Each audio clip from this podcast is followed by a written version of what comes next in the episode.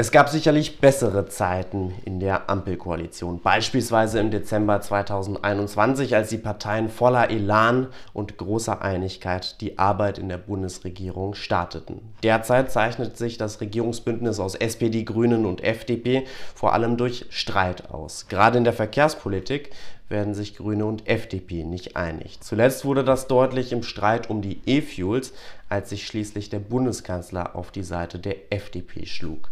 Doch klar ist, viele sind unzufrieden mit der Arbeit von Bundesverkehrsminister Volker Wissing, der es nicht schafft, die Klimaschutzziele zu erreichen. Darüber kann ich nun sprechen mit Michael Teurer. Er ist parlamentarischer Staatssekretär im Bundesverkehrsministerium und Schienenbeauftragter der Bundesregierung. Herr Teurer, vielen Dank für Ihre Zeit. Herzlich willkommen bei Politik mit Stil.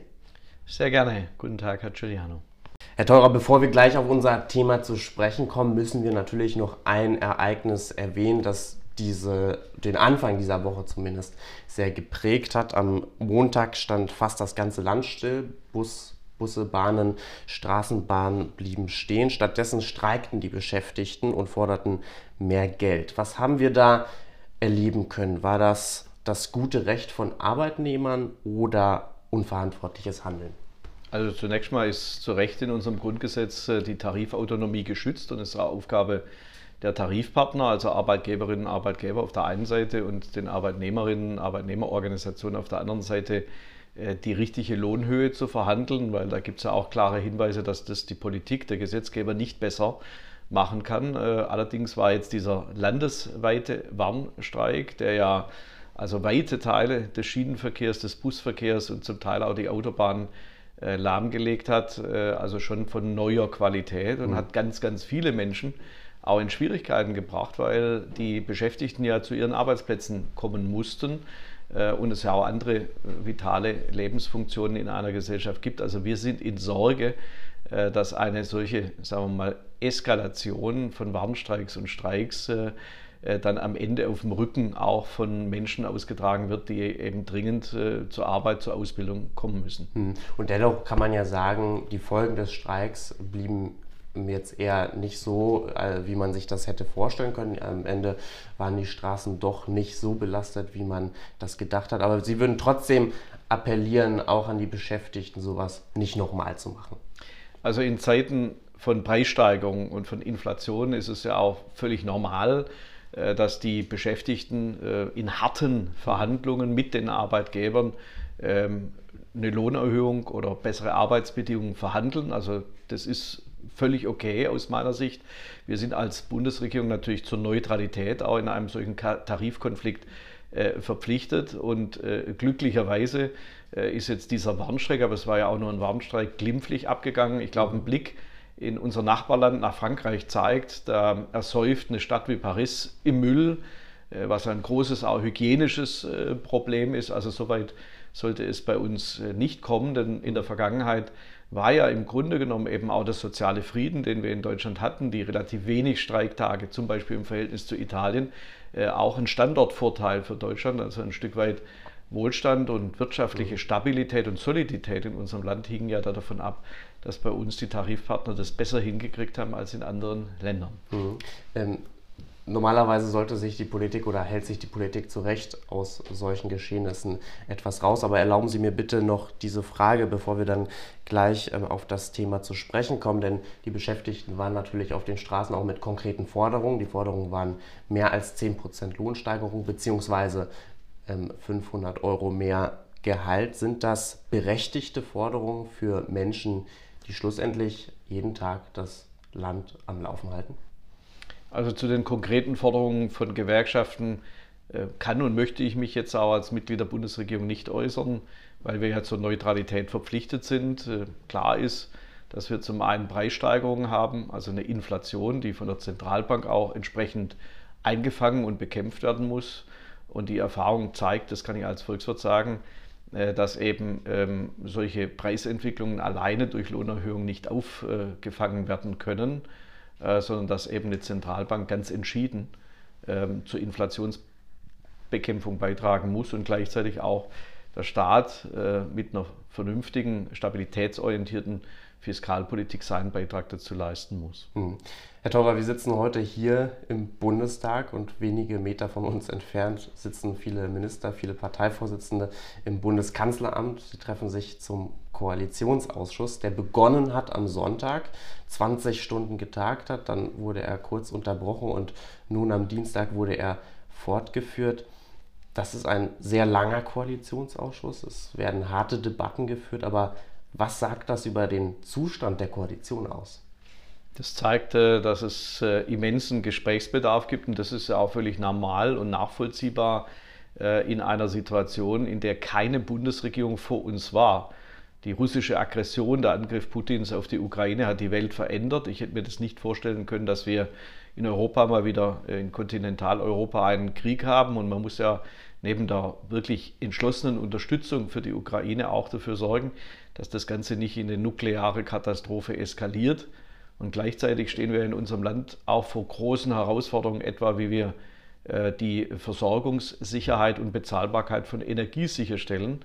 Äh, und da gibt es jetzt viel zu besprechen, weil wir teilen ja in der Fortschrittskoalition von SPD, Grünen und FDP die Ziele, dass wir die Klimatransformation und die Transformation der Digitalisierung auch gemeinsam hinbekommen. Aber aktuell ist ja das Land im Krisenmodus, weil Klimaschutzziele im Moment nicht erreicht werden können, weil wir Kohlezüge fahren, Kohlekraftwerke anwerfen mussten, um russisches Gas zu ersetzen, weil der regenerative Zubau, mhm. also die neuen Energien, nicht schnell genug äh, realisiert werden. Äh, und da kann man natürlich sagen, da verbieten wir einfach äh, die Gas- und Ölheizungen. Nur es gibt ja auch ein Recht von Menschen in einer warmen Wohnung zu sitzen. Und deshalb ist es ja richtig, dass bei Einigkeit im Ziel trotzdem äh, über den richtigen Weg diskutiert und um den richtigen Weg gerungen wird. Und das muss ja dann am Ende auch praktikabel sein. Und Klammer auf, es ist ja da auch nicht nur FDP und Grüne, sondern zum Beispiel Ministerpräsident Weil aus Niedersachsen, SPD, war ja auch der Meinung, dass zum Beispiel was die Öl- und Gasheizungen angeht, äh, dann ein Weg mit langen Übergangsfristen gefunden werden muss, sodass am Ende derjenige, der gar keine Wärmepumpe kriegt am Markt, weil es nicht genug gibt, oder weil die Handwerker es nicht schaffen, das jetzt rechtzeitig einzubauen, dass der dann nicht in einer kalten Wohnung sitzt, sondern dass dann äh, eben für die Übergangszeit auch noch eine äh, Öl- oder Gasheizung mhm. eingebaut werden kann. Hm, jetzt haben Sie konkret auf, ähm, ohne den Namen zu nennen, aber Sie haben konkret auf die Forderung von Bundeswirtschaftsminister Robert Habeck ähm, angespielt, als jetzt die Ölheizungen ansprachen. Aber nochmal, wenn wir zum Punkt kommen, ähm, Sie haben das jetzt als etwas ganz Normales beschrieben, aber Koalitionsausschüsse, die gab es schon immer und die haben auch noch nie so lange gedauert, auch wenn zu anderen Zeiten die Herausforderungen natürlich gewaltig waren. Naja, ähm, das stimmt ja jetzt nicht, dass es noch nie so lange gedauert hat. Also es gab es in allen Koalitionen äh, in der Vergangenheit, dass Koalitionsausschüsse sich zum Teil heftig verhakt hatten. Also es gab es in der CDU-CSU-FDP-Koalition, also Schwarz-Gelb. Das gab es in der rot-grünen Koalition mit, mit Jürgen Trittin und Joschka Fischer und, und, und Gerhard Schröder. Und es gab es in großen Koalitionen. Äh, und jetzt haben wir ja eine Koalition, die auch dadurch geprägt ist, dass sehr unterschiedliche mhm. Parteien, nämlich SPD, Grüne und FDP, ich glaube, das wird ja jeder sofort auch intuitiv sagen, sind ja Parteien, die unterschiedliche Grundpositionen vertreten, sagen wir mal, die einen eher staatsorientiert, die anderen eher marktorientiert und dass man da natürlich einen, einen hohen Abstimmungs- und Gesprächsbedarf hat, das finde ich, äh, das finde ich komplett normal.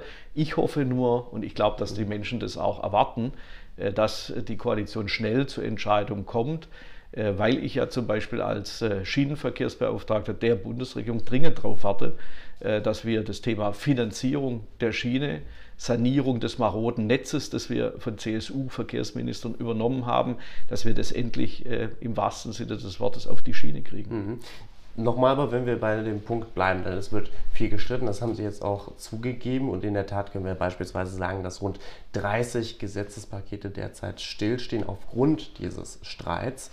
Ähm, also verlangsamt diese permanenten Streitigkeiten, die es gibt zwischen Grünen und FDP, aber natürlich auch die SPD hat da ihren Anteil, verlangsamen die nicht auch diese Fortschrittskoalition? Also mein Plädoyer ist ja seit Wochen, dass wir zurückkehren äh, zu dem positiven Spirit, den wir hatten beim Koalitionsvertrag, also mhm. den abgeschlossen äh, haben, also wo wir uns auch einig sind, dass wir die großen Transformationen, Digitalisierung und äh, Klimaschutz hinbekommen. Äh, und ich glaube, dass wir einfach ähm, zu dieser Stimmung, zu diesem vertrauensvollen Verhältnis zurückkommen müssen. Das Gute ist, Aus dem Koalitionsausschuss dringt gerade nichts nach außen. So war es bei den Koalitionsverhandlungen auch.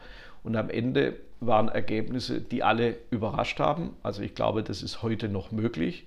Ähm, und es geht darum, äh, das Gemeinsame zu suchen, weil mhm. ich denke, alle Partner können nur in und mit der Koalition erfolgreich sein, weil die Menschen von uns jetzt wollen, dass wir unsere staatspolitische Aufgabe in diesen schwierigen äh, Zeiten erfüllen. Und klar wird da jeder mit guten Argumenten für seine eigene Position kämpfen. Und äh, ich glaube auch, dass einige jetzt der Konflikt- oder Streitpunkte, Sie haben ja in der Anmoderation etwas angesprochen, auch Klimaschutzziele im mhm. Verkehr, äh, dass wir die gut begründen können. Also so wie man argumentieren kann, dass eine Gasheizung zum Beispiel länger ähm, auch betrieben werden kann, wenn sie mit klimaneutral erzeugtem Gas, also auf Wasserstoffbasis betrieben wird, äh, ist es ja auch ein gutes Argument zu sagen, warum eine Technologie, in der wir in Europa Weltmarktführer sind, nämlich die Technologie des Verbrennungsmotors, verbieten, wenn es die Möglichkeit gibt, Verbrennungsmotoren klimaneutral mit sogenannten synthetischen Kraftstoffen zu betreiben. Und das Interessante ist, diese Position, wo es am Anfang so aussah, als ob wir da alleine stehen in Europa, äh, die ist ja gar nicht ein Alleingang Deutschlands, mhm. sondern da haben wir eine ganze Reihe von anderen europäischen Mitgliedstaaten. Das habe ich beim informellen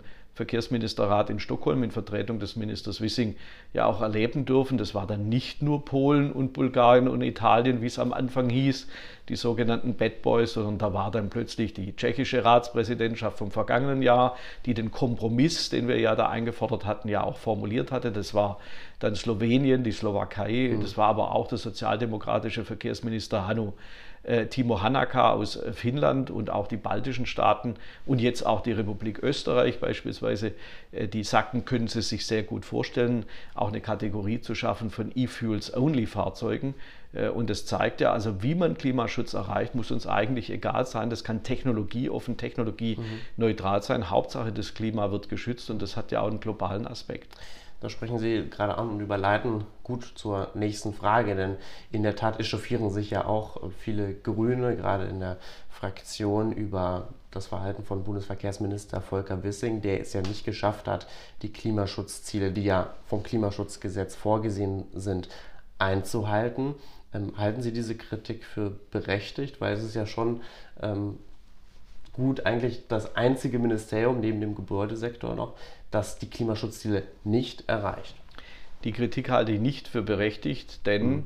äh, wenn es heißt, der Sektor Verkehr äh, hält die Klimaschutzziele nicht ein, dann, hält ja, dann, dann ist es nicht der Minister, der diese Ziele nicht einhält, sondern dann sind es die Millionen Verkehrsteilnehmer, äh, die ja auch weniger fahren könnten oder die auf die klimafreundliche Bahn umsteigen können, deren Strom aber derzeit aus Kohlekraftwerken kommt. Oder die ja auch klimaneutrale Kraftstoffe in ihren Tank einfüllen könnten, wenn wir sie nur hätten. Ja, und deshalb ist es ja auch so richtig, dass wir als FDP darauf bestanden haben, dass jetzt 100 Prozent klimaneutrale Biofuels in Deutschland endlich zugelassen werden und dass man einsteigt in die Produktion von E-Fuels, weil die beiden Administrationen in den USA macht jetzt mit dem Inflation Reduction Act riesige Tax Credits, also Steuervorteile für Unternehmen, die in den USA investieren mhm. und äh, grünen Wasserstoff aus regenerativen Energiequellen herstellen über Elektrolyseure. Da bekommt man für ein Kilo grünen Wasserstoff drei Dollar Tax Credit auf zehn Jahre. Und wir hören, dass jetzt die Investitionen, die eigentlich für Europa geplant waren, zur Herstellung von grünem Wasserstoff umdirigiert werden von den Unternehmen in die USA. Das halten wir für falsch und insofern haben wir einfach aus Überzeugung für unsere Position bei den E-Fuels mhm. gekämpft. Und das kam ja auch nicht überraschend, wie jetzt einige bei den Grünen äh, getan haben, sondern das steht erstens im Koalitionsvertrag und zum Zweiten haben wir das auf europäischer Ebene von Anfang an angemeldet, dass Deutschland eben dieser CO2-Flottengrenzwertgesetzgebung nur zustimmen kann, wenn eine Lösung gefunden wird für Verbrennungsmotoren nach 35, mhm. 2035, wenn sie ausschließlich mit klimaneutralen Kraftstoffen betankt werden. Mhm. Und dennoch geht es ja auch darum, dass man die jährlichen Klimaschutzziele erreicht oder nicht? Ja, absolut. Nach dem Klimaschutzgesetz ist es ja so, dass es sektorspezifisch ist. Mhm. Ähm, aber das führt ja dieses Klimaschutzgesetz, das die Große Koalition verabschiedet hat, äh, das führt ja im Grunde genommen, wenn man es zu Ende denkt, in eine Lockdown-Logik. Und das ist ja wirklich die Frage, wollen wir, nachdem wir jetzt mühsam den äh, Corona-Lockdown überwunden haben, in einen Klima-Lockdown? Was meinen Sie damit?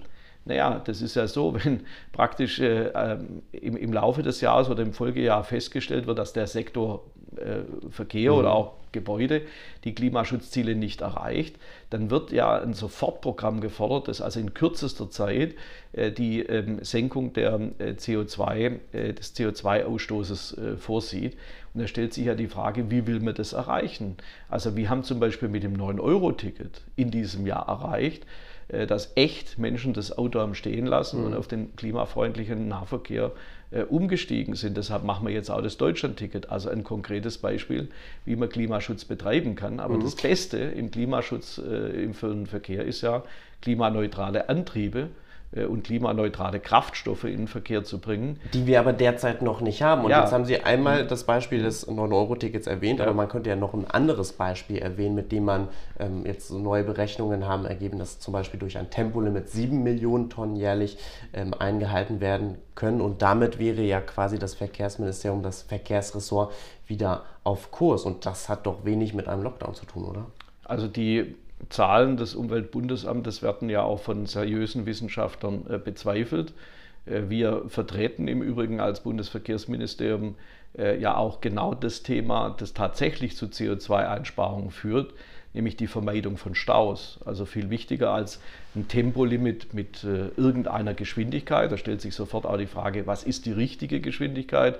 Sind es wirklich 130 oder sind es 100 oder sind es 80? Also aus Klimaschutzgründen wäre null das richtige Tempolimit, mhm. nämlich gar nicht mit einem äh, energiebetriebenen Gefährt unterwegs sein, hätte den geringsten Klimafußabdruck, aber würde die Mobilitätsbedürfnisse der Menschen ja nicht erfüllen. Also kurzum, äh, verkehrsabhängige Geschwindigkeitssteuerung über Telematiklösungen, die Staus vermeidet, die unnötiges äh, Beschleunigen und Abbremsen, was am meisten CO2-Ausstoß äh, erzeugt, verhindert, da sind wir ja dafür. Also das heißt, man kann mit pragmatischen Lösungen Dinge erreichen.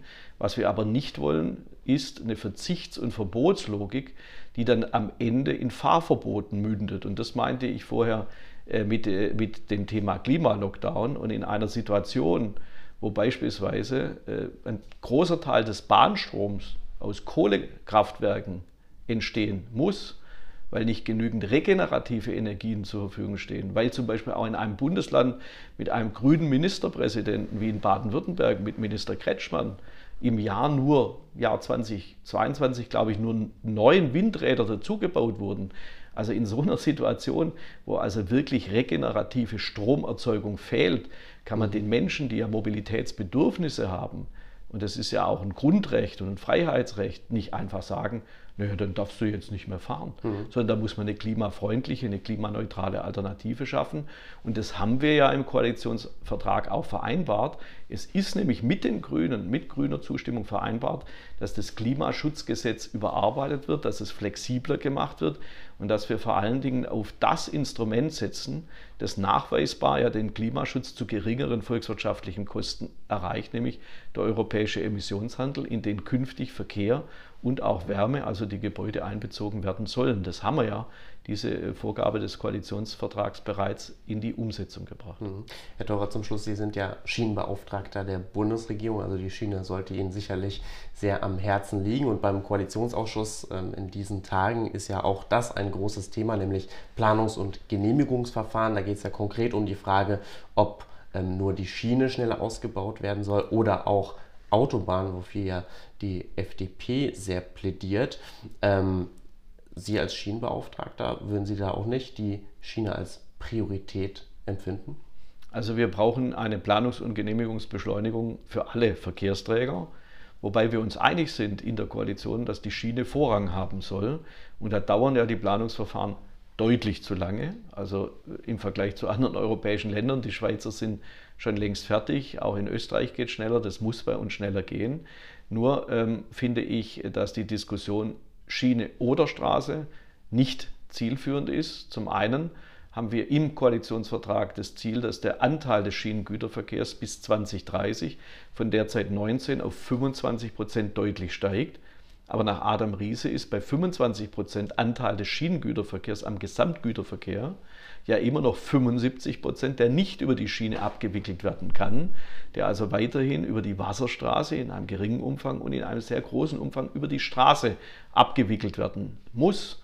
Und da stellt sich natürlich die Frage, äh, ob zum Beispiel eine Aufweitung einer bestehenden Autobahn um einen zusätzlichen Fahrstreifen oder die Sanierung einer in die Jahre gekommenen Autobahn, wie jetzt die A45, die ja voll gesperrt werden musste, weil die Brücke einsturzgefährdet ist, oder äh, der A8 mit dem Albaufstieg nach Ulm, äh, ob wir uns das leisten können, dass solche Straßen gesperrt werden. Und da sagen wir nein. Hm. Und deshalb, wir sind klar für den Vorrang der Schiene bei der Planungsbeschleunigung, aber wir ringen ja gerade in der Koalition mit den Grünen, dass eben auch zumindest bestimmte Autobahnen, die unverzichtbar sind als Lebensadern für den Verkehr, dass die auch ertüchtigt werden können, auch vor dem Hintergrund und in dem Bewusstsein, dass wir in Zukunft ja mit klimaneutralen Antrieben im Pkw- und Lkw-Verkehr ja auch Straßen brauchen, äh, also Fahrzeuge, batterieelektrisch betriebene Fahrzeuge mit regenerativem Strom, Wasserstoff-Brennstoffzellenfahrzeuge oder auch E-Fuels betriebene Fahrzeuge, die alle klimaneutral sind, brauchen ja auch eine Straße. Also insofern ist es nicht verkehrt, äh, auch die Planungs- und Genehmigungsbeschleunigung für zumindest einige Straßen jetzt zu verankern. Sagt Michael Theurer, er ist parlamentarischer Staatssekretär im Bundesverkehrsministerium von der FDP, heute hier im Interview bei Politik mit Stil. Herr Theurer, danke für Ihre Zeit. Danke Ihnen.